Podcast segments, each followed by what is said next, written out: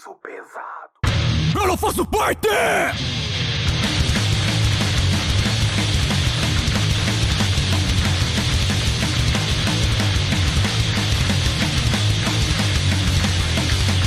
Histórias narradas como comunicação, países em